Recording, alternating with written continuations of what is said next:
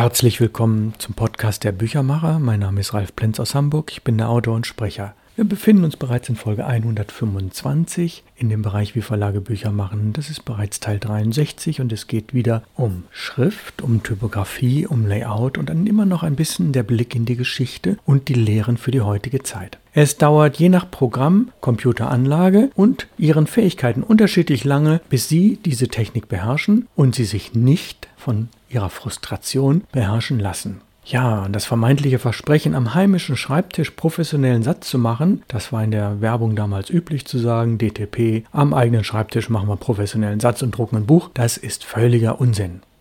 Gängiges Layout-Programm ist heutzutage InDesign und wir schauen uns nochmal die Konkurrenz an. Da gibt es so etwas wie Pages auf der Apple-Seite, Publisher in den verschiedenen Formen von verschiedenen Firmen und andere sehr preiswerte Programme, die in der Tat PDF generieren können, die in der Bedienung recht gut und einfach sind und deren Funktionsumfang aber letztlich begrenzt ist und die PDF-Qualität ist oft nur mittelmäßig. Die zweite Kategorie an Konkurrenz ist alles, was XML-basierten Input hat, LaTeX oder Tech oder wie die Programme heißen, die Spezialaufgaben im Wissenschafts- und Katalogbereichen haben und dort eine Nische bedienen, aber wegen der tiefen und der schlechten Benutzerführung kaum als Alternative für einen Grafiker oder Layouter in Frage kommen.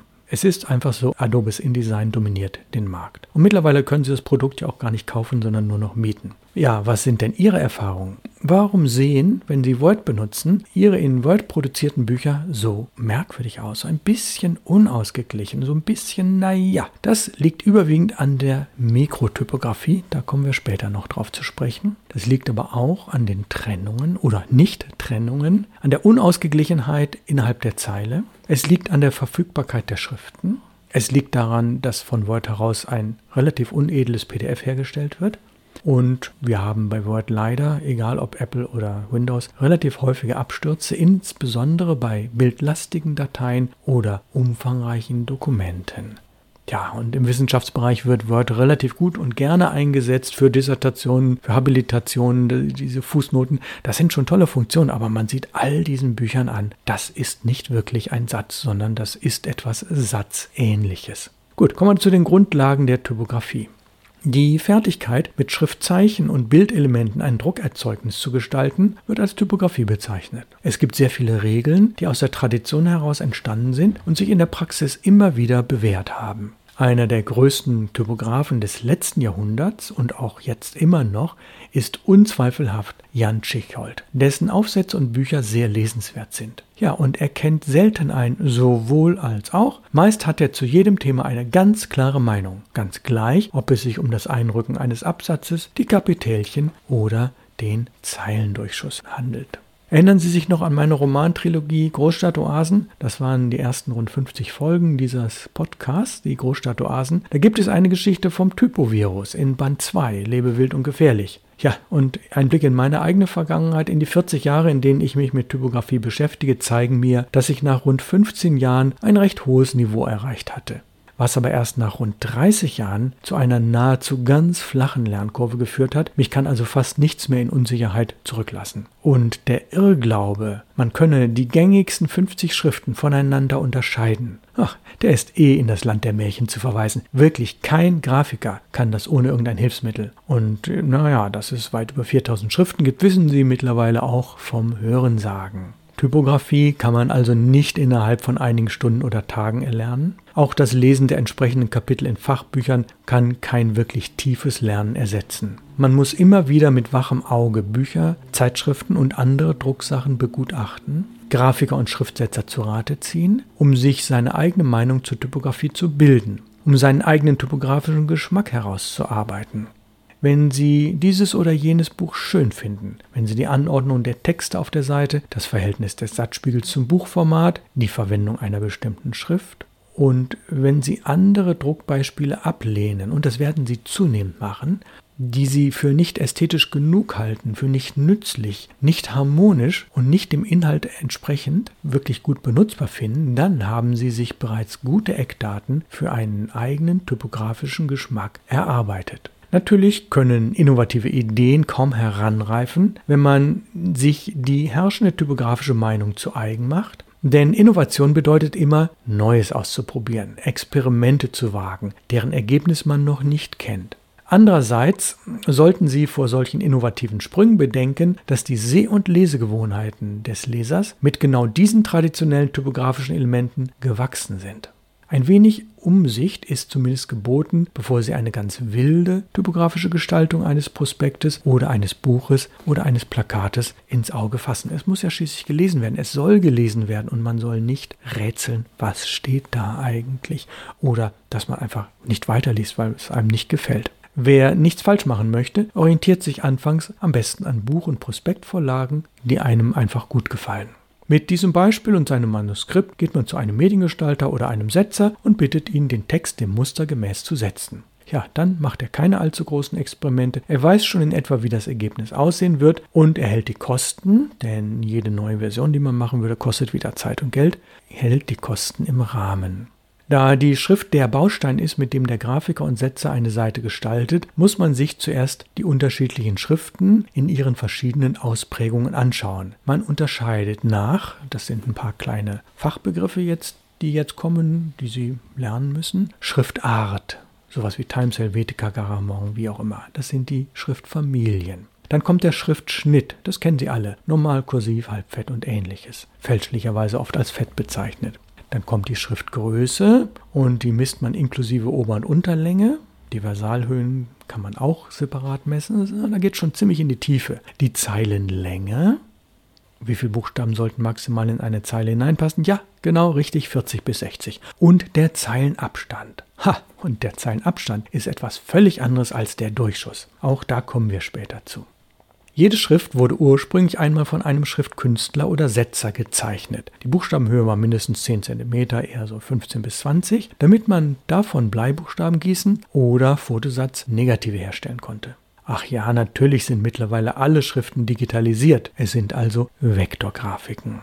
Besonderes Augenmerk sollte man auf die sogenannten Open-Type-Schriften legen. Sie verfügen über hunderte oder gar tausende Sonderzeichen, also eine einzige Schrift. Das sind mathematische Sonderzeichen, wissenschaftliche, das sind Buchstaben aus den anderen Sprachen, nordischen Sprachen, aus Sprachen mit verschiedensten Accents und ähnliches mehr. Das ist, hat eine unglaubliche Untiefe, die Sie gar nicht ahnen können, wenn Sie einen gewöhnlichen Windows-Rechner oder einen Mac-Rechner haben ohne ein Layout-Programm. Diese Sonderzeichen heißen übrigens bei InDesign Glyphen. Glyphen mit Y und PH geschrieben. Ach ja, und dann gibt es auch noch die Ligaturen. Wow. Ja, was das ist, möchten Sie gerne wissen? Nein, nein, nein. Das wäre eine Vertiefung, die in diesen Podcast nicht mehr hineinpasst. Aber stattdessen erläutere ich Ihnen lieber, was Kapitälchen sind. Eines meiner liebsten Themen. Ja, unechte Kapitälchen sieht man viel zu oft, denn sie sind eine Verkleinerung einer Schrift. Und die Definition von Kapitälchen heißt Großbuchstaben in Höhe der Kleinbuchstaben. Und wenn das Wort ein Substantiv ist, ist natürlich der Großbuchstabe normal groß und nur die nachfolgenden Buchstaben sind klein. Also Großbuchstaben in Höhe der Kleinbuchstaben, Definition von Kapitälchen. Die werden in aller Regel bei allen Rechnern dieser Welt durch Verkleinerung erzeugt. Ha, und die Strichstärke von Groß- und Kleinbuchstaben unterscheiden sich, denn wenn Sie ein großes A, was meinetwegen 7 mm hat, verkleinern auf die Kleinbuchstabenhöhe von vielleicht 3,5 oder 4 mm, dann ist die Strichstärke zu dünn. Das heißt, der einzige Großbuchstabe eines Substantivs ist dann zu fett. Und das sind unechte Kapitälchen. Und das sieht überhaupt nicht gut aus. Ja, und die echten Kapitälchen werden natürlich extra gezeichnet und die gibt es nur in Schriften, die man kaufen kann. Und mit nur meine ich wirklich nur dort, nirgendwo anders. Das heißt, Sie haben auf Ihrem Rechner, egal was Sie für einen Rechner haben, keine Kapitälchenschriften. Meist wurde die Schrift nach dem Erfinder benannt oder nach der Tradition, aus der sie sich entwickelt hat. So gibt es beispielsweise, das haben Sie sicher schon mal gehört, unterschiedliche Times-Arten. Times New Roman, auch davon verschiedene Arten, die auf verschiedenen Traditionen berufen, von verschiedenen Herstellern kommen und ähnliches mehr. Nicht zu verwechseln sind diese ähnlich aussehenden Schriften mit den unterschiedlichen Schriftschnitten aus einer Schriftfamilie. Je nach Modetrend waren im letzten Jahrhundert unterschiedliche Schriften modern. Ach ja, man schaue sich nur einmal die Rowold-Romane der 50er Jahre an. Oder Bücher aus den 20er Jahren. Ja, die durchaus nicht alle in der altdeutschen Frakturschrift waren. Nein, das war eine Modeerscheinung, die nur ungefähr 30 Jahre lang gegolten hat. Und auch davon gab es Abweichungen. Jenseits von Deutschland gab es praktisch keine Frakturschrift. Da hat Deutschland einen Spezialweg beschritten in den Jahren zwischen 1930 und 1900. Ich glaube, 43 hat es aufgehört. Da wurde diese Frakturschrift verboten, obwohl sie vorher als zwingend gefordert wurde. Begründung war, das sind Judenlettern. wie Politik sich ändert und wiederholen kann. Ja, aus diesen Beispielen nehmen wir mal diesen Rowold-Roman und einen anderen aus den 20ern und dann etwas aus den 70ern und aus den Nullerjahren. Da kann man sehr viel lernen, insbesondere aus den alten Büchern. Denn damals wurden die Bücher allesamt ausschließlich, und jetzt kommt es, von ausgebildeten Setzern gestaltet was allerdings nicht immer etwas über die tatsächlich erzielte Qualität aussagt. Es gibt auch schlecht gesetzte Bücher, die 80, 100 oder 150 Jahre alt sind. Diejenigen, die Bücher, die überlebt haben, sind aber oft wirklich sehr, sehr gut gesetzt mit nahezu keinen wirklich optischen Fehlern, typografischen Fehlern oder Satzfehlern drin. Möchte man den Eindruck eines alten Buches erwecken, kann man dies durchaus durch die Wahl von geeigneten typografischen Mitteln erreichen und das mache ich ja in meiner Reihe Perlen der Literatur schon, jeder Band in einer anderen Typografie.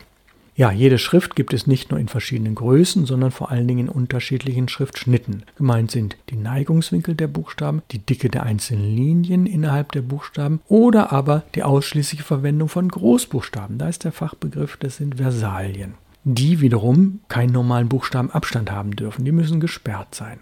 Man unterscheidet bei der Dicke der Linien innerhalb der Buchstaben nach mager, normal und fett mit diversen Abstufungen zum Beispiel für Fett, also Viertelfett, Halbfett, Fett oder Extrafett. Ha, und das können alle Ihre Schriften auf Ihrem Computer in aller Regel nicht. Allerdings gibt es nicht in jeder Schrift diese feinen Abstufungen, es sei denn, man erzeugt sie elektronisch und stufenlos mit einer hierfür geeigneten Software. Die normalen Schriften werden teilweise auch Buchschriften genannt, was ihre Verwendung als hauptsächliche Schrift eines Buchtextes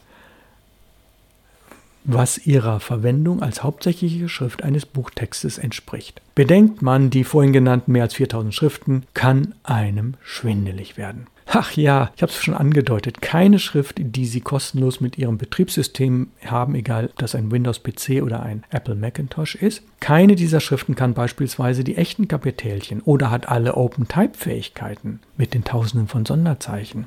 Es hat schon seinen Grund, warum man für eine Schriftfamilie einige hundert Euro bezahlen muss und für einen einzigen Schriftschnitt mindestens 50 Euro. Ein weites Feld, das viel Expertenwissen und Erfahrung benötigt. Mit einem einfachen PC oder Mac und der kostenlosen Mentalität, was Software und Schrift angeht, hat man also niemals, niemals, niemals die Druckerei auf dem Schreibtisch. Also kein DTP, sondern lediglich ein teures Spielzeug, das maximal ein buchähnliches Produkt herstellen kann. Jeder Kenner sieht das, wirklich. Um die Verwirrung jetzt nicht zu groß werden zu lassen, will ich noch kurz erklären, was eigentlich eine ca. 100.000 Euro teure Digitaldruckmaschine ist. Technisch ist sie nichts anderes als ein Laserdrucker mit angeschlossener Weiterverarbeitung wie Sortieren, Zuschneiden, Leimen, Einhängen in den vorab gedruckten Buchumschlag und abschließendes Beschneiden. Ja, und nach rund drei Minuten fällt das erste Paperback-Buch aus dem mit PDF-Daten gefütterten Gerät heraus. Das war in den 1980er Jahren eine kühne Version, wurde in den 1990er Jahren noch unbefriedigend umgesetzt und ist mittlerweile für etliche Kleinverlage Realität. Verzweifeln Sie bitte nicht, wenn ich Ihnen abschließend sage, dieses Buch ist mit nicht archivfestem Toner im Laserverfahren hergestellt und ich kann es schnell von einem echten Buch unterscheiden. Und jetzt kommt der Hit dass mittlerweile auch einige große Verlage ihr Lager aufgelöst haben. Die haben gar kein Lager mehr. Die drucken gar nicht mehr im Offset und dadurch sparen sie große Summen. Sie drucken nur noch digital on demand gedruckte Bücher und die verkaufen sie. Das ist schon Realität. Ich nenne keine Namen. Der positive Aspekt, diese Verlage nutzen ein sehr spezielles, tintenbasiertes archivfestes Druckverfahren, das nicht mit den Print-on-Demand-Büchern aller Digitaldruckereien vergleichbar ist. Dazu später mehr obwohl auch dieses Thema wegen seiner technischen Besonderheiten nicht mehr in den Rahmen dieses Podcasts hineingehört. Ja, das war wieder sehr komprimiert, auch diese Folge ein bisschen kürzer. Ich bedanke mich, dass Sie durchgehalten haben. Vielleicht haben Sie noch mal ein bisschen zurückgespult oder wollen die Folge noch mal hören, wollen sich vertiefen, wollen sich vielleicht Bücher über Typografie besorgen. Machen Sie das. Man kann da wirklich viel lernen und man lernt es nicht online und man lernt es nicht wirklich aus einem Podcast. Man lässt sich anregen, man lernt ausschließlich aus Büchern. Bücher sind ein haptisches Ding, Bücher sind ein optisches Ding. Sie können Zettel reinlegen, Anmerkungen machen, Eselsohren reinknicken, Sie können mit Bleistift was dazu schreiben. Bücher sind für das Lernen ideal. Besorgen Sie sich Bücher über Typografie. Nächste Woche kommt die Folge 126 von unserem Podcast der Büchermacher im Bereich Wie Verlage Bücher machen Teil 64. Wir setzen das Thema fort. Es werden auch wieder Interviews folgen, die sind in Arbeit. Mein Name ist Ralf Plenz aus Hamburg. Ich bedanke mich herzlich fürs Zuhören. Kommen Sie gut durch die Woche. Ich wünsche Ihnen alles Gute in diesen schwierigen Zeiten. Bis bald. Auf Wiederhören.